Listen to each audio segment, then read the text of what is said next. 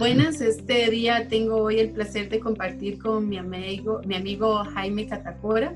Él es de Bolivia, es arquitecto, máster en gerencia de la construcción, posgrado en hospitales seguros de la OPS y de la Organización Mundial de la Salud y tiene también varios cursos de especialización en infraestructura hospitalaria ha participado en congresos internacionales, que de hecho ahí fue donde lo conocí. Tuve un placer muy grande hace 13 años de, generar esta amistad que no, ha importado las fronteras, que todavía la mantenemos hasta la fecha. Él también fue docente de varios cursos de arquitectura para la salud. Tiene 15 años de experiencia dedicado en lo que es el diseño, la supervisión, en la fiscalización y la dirección de obras de salud del sistema público en diferentes niveles de atención. También es miembro fundador de la Asociación Boliviana de Arquitectura e Ingeniería Hospitalaria y miembro de la Sociedad Boliviana en Salud Pública. Eh, muchas gracias Jaime por sacar este tiempo de compartir y sobre todo de tener una visión fuera de nuestras fronteras de lo que son los sistemas de salud. Este día quiero compartir con él sobre el tema del sistema de salud en Bolivia. Y uno y otro parte que me apasionó en una de sus conferencias que, pude estar presente, que fue la medicina tradicional e intercultural. Hola Jaime, ¿cómo estás? Hola Vania, un gusto puedes compartir con vos. Eh, te agradezco por la invitación a ti y a la Asociación Costarricense de Arquitectura e Ingeniería Hospitalaria y bueno, estamos aquí para, para, conversar una vez más de años que nos conocemos y, dejar pues una, una, huella para los demás. Ok, ahora sí, decime, el Bolivia tiene el mérito de haber sido el primer país en que se aceptó oficialmente la vigencia de la medicina indígena en enero de 1984 y se reglamentó su ejercicio en el 87. También tengo un dato que dice que desde el 2006 se institucionalizó el, el Viceministerio de Medicina Tradicional e Intercultural. Eh, cuéntanos cómo fue esto, o sea, porque esto es nuevo en realidad en Costa Rica. Cuando yo lo escuché fue, me llamó mucho la atención, como dije, de saber cómo fue que fusionaron estos dos tipos de medicina. Contanos. Bueno, sí es como dices, desde los años 80 que se funda que se funda una sociedad que se llama Sociedad Boliviana de Medicina Tradicional, la SOBOMETRA, que saca su, su resolución oficial el 84. Y el 2003 eh, sucede un hecho particular ya que la UNESCO reconoce a la cultura callahuaya, que es un grupo de médicos tradicionales que, que hay en la región norte de La Paz, eh, la UNESCO la, reconoce como obra maestra del patrimonio oral e intangible de la humanidad.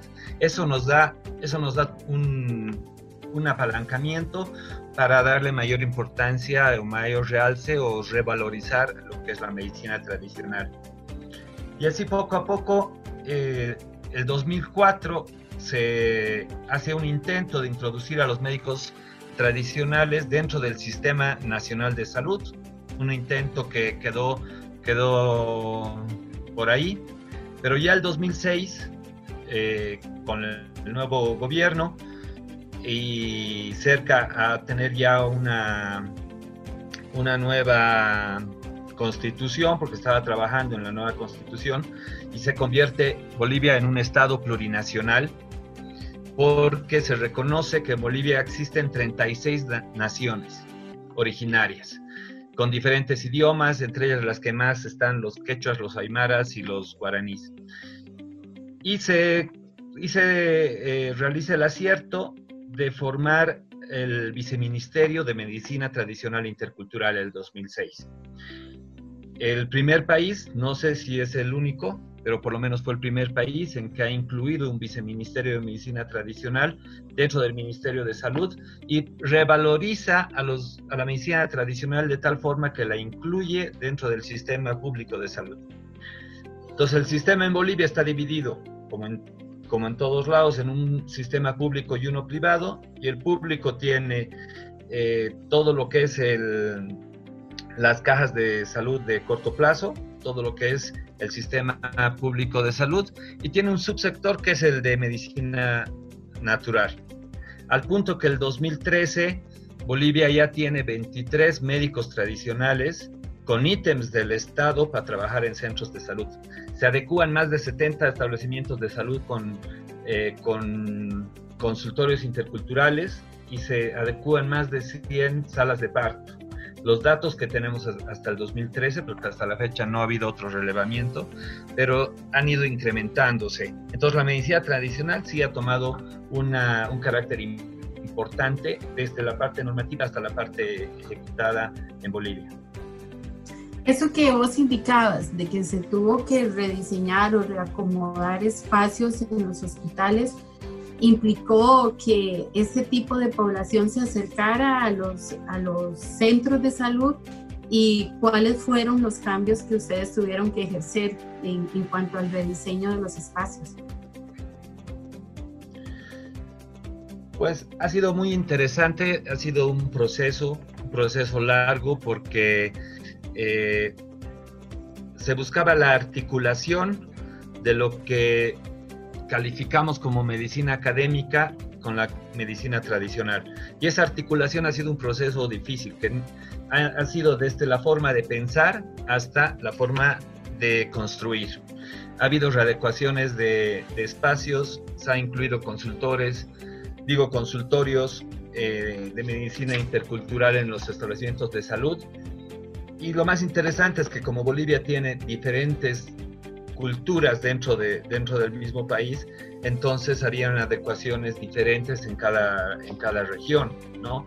Eh, nosotros, como saben, tenemos desde el altiplano que está con poblaciones arriba de los 4.000 metros sobre el nivel del mar, hasta el Amazonas, donde estamos casi al nivel del mar. Entonces tenemos una diversidad muy grande en lo que se refiere a a cultura, a medicina, a plantas medicinales, a ritos espirituales, porque la medicina tradicional es un conjunto de, todo eso, ¿no? El, ministerio, el Viceministerio de Medicina Tradicional sacó el 2015 la ley de medicina tradicional ancestral boliviana, con el propósito de poder recuperar esas prácticas medicinales que han ido pasando de forma oral desde los tiempos de, los aymaras y de los quechuas, ¿no? Y de los guaraníes, y han ido pasando de forma oral y que si bien han tenido en algún momento un proceso de mestizaje, el viceministerio lo que quiere es recuperar la esencia.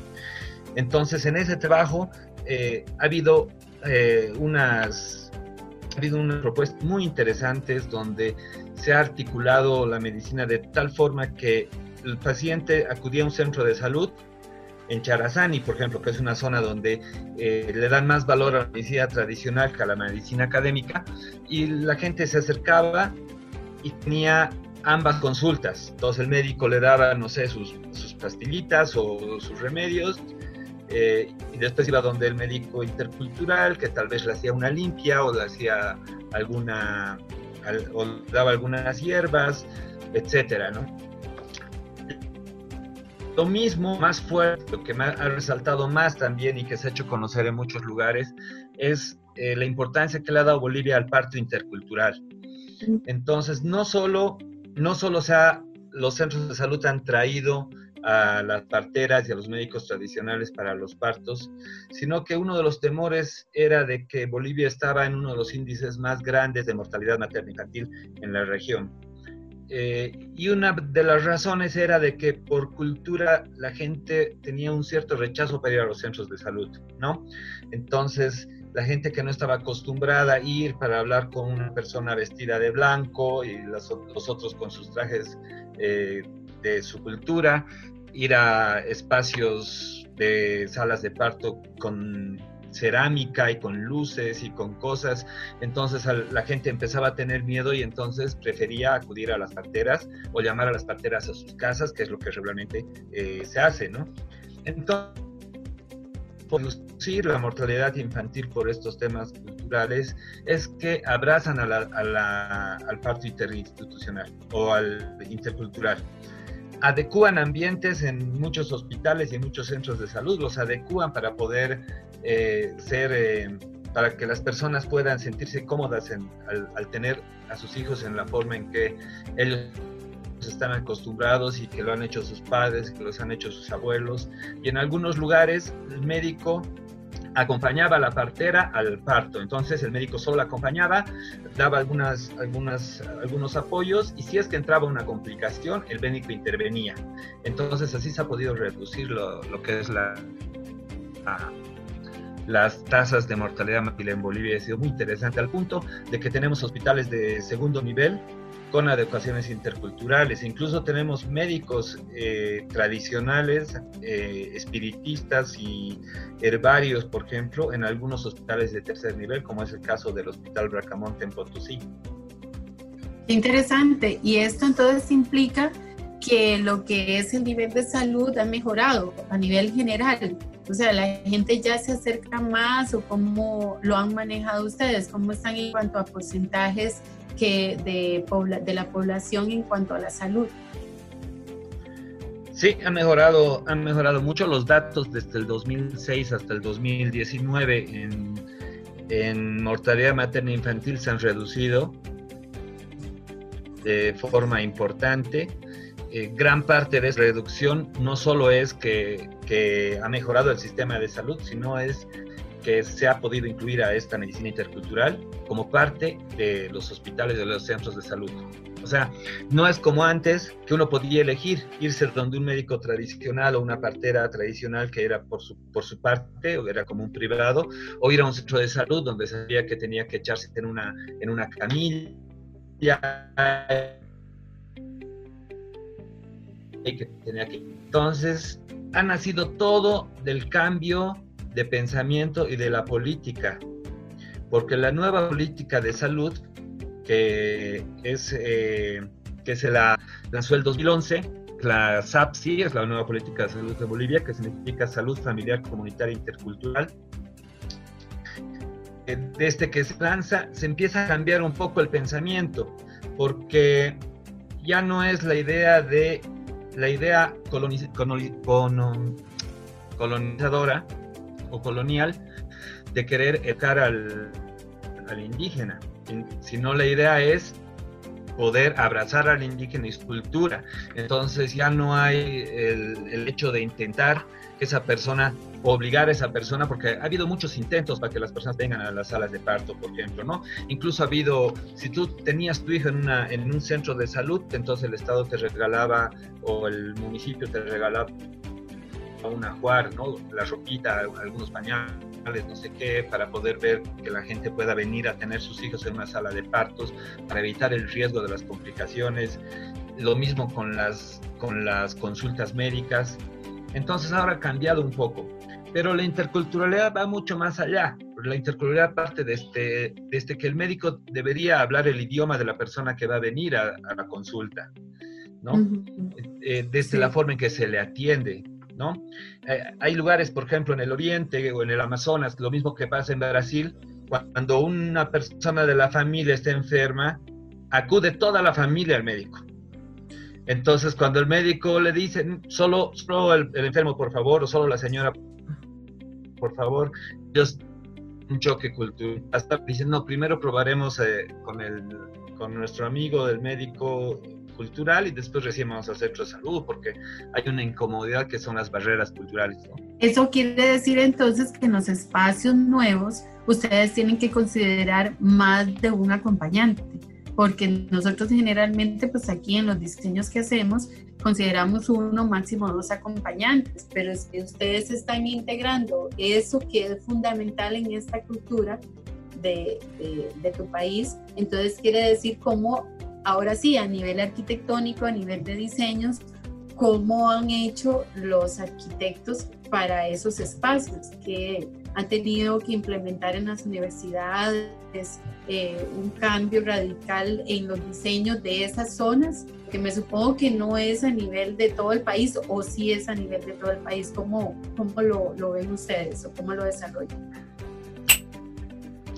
Como te dije, hay tal técnica en el país que se han identificado 36 naciones oficialmente con culturas completamente diferentes y en algunos casos el mismo idioma.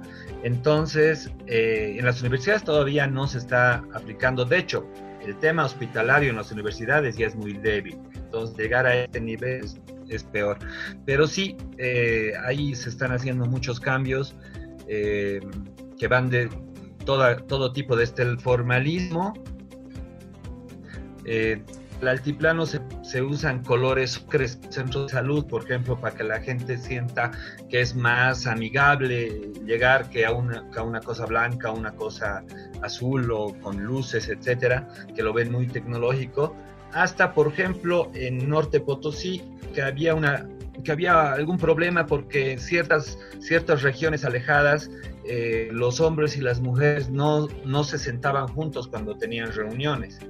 Entonces ahí se tenía que pensar en una doble sala de espera separada por un pasillo o alguna, alguna cosa así para poder acomodar, porque si no, entraban los hombres a la sala de espera y las mujeres se quedaban sentadas afuera en el sol.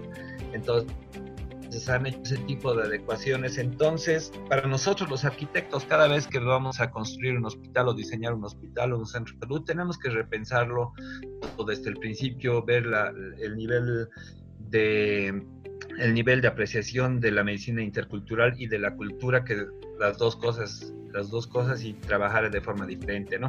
Lo que no pasa en las capitales de departamento, donde ya es muy cosmopolita todo.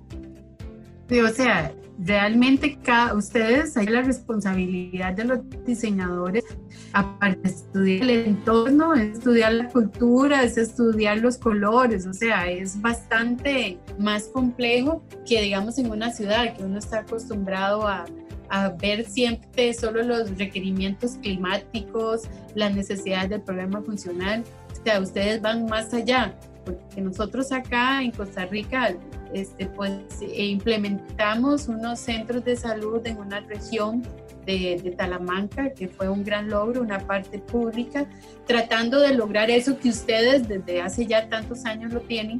Y creo que eso, la, la idea es lo mismo de ustedes, atraer a esas personas, respetar sus culturas, respetar su idioma y sobre todo este, mejorar lo que de salud que sientan excluidos, sino es una inclusión al sistema de salud que, que tiene cada país. Realmente eh, es un tema muy interesante el conocer esa apertura que ustedes han tenido y sobre todo una responsabilidad tan grande de los diseñadores para poder cubrir todo eso que, que estas personas necesitan para sentirse seguras, como vos decís, porque este, eso que, que comentas de las salas de esperas, tal vez como un día de esto le comentaba una persona, no es algo, es relevante, pero para ustedes se vuelve fundamental esta prestación de, calidad. Eh, este, ¿Qué consideras vos ante toda esta situación que, que, estamos viviendo y que tu país está viviendo? ¿Ha funcionado, ha ayudado esto para lo que es el control de, esta situación que vivimos a nivel mundial ha sido positivo? Yo creo que sí ha sido positivo y además el mensaje que estamos dando al resto de la región también. Es, nos queda mucho todavía por caminar. Eh, es, es muy difícil todavía la articulación entre los médicos académicos y los médicos tradicionales, pero lo que sí es cierto es que ha cambiado la visión, porque ya no es ya no nos fijamos solo en la enfermedad, sino nos fijamos en que hay un individuo, que es una familia, que es parte de una comunidad.